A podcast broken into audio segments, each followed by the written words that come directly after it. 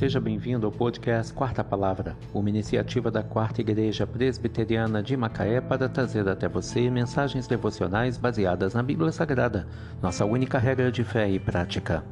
Nesta segunda-feira, 10 de outubro de 2022, veiculamos a quarta temporada, o episódio 340, quando abordamos o tema Obediência, o caminho da longevidade.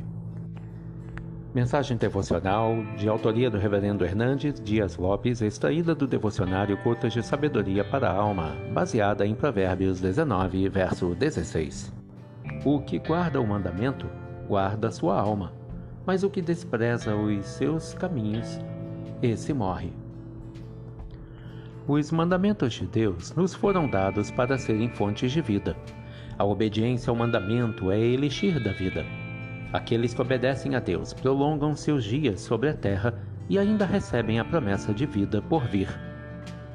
Não somos salvos pela obediência aos mandamentos, mas pela fé em Jesus. Porém, quando cremos em Jesus, recebemos poder para obedecer aos mandamentos. Guardá-los é guardar a alma de tribulações. Observar os mandamentos traz deleite para o coração e refrigério para a alma.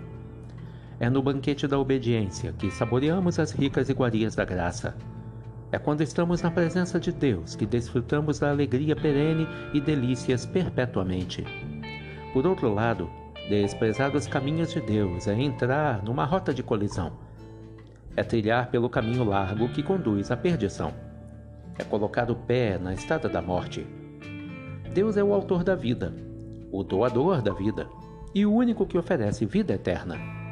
Desprezar seus caminhos é fazer uma opção pela morte, é colocar-se debaixo do juízo condenatório, é entrar com os próprios pés numa condenação irremediável e irreversível. É lavrar a própria sentença de morte. A obediência, porém, é o banquete das delícias de Deus. É a estrada da vida, o caminho da longevidade, a vereda da bem-aventurança. O que guarda o mandamento, guarda sua alma, mas o que despreza os seus caminhos, esse morre. Provérbios 19, verso 16. Obediência, o caminho da longevidade. Que Deus te abençoe.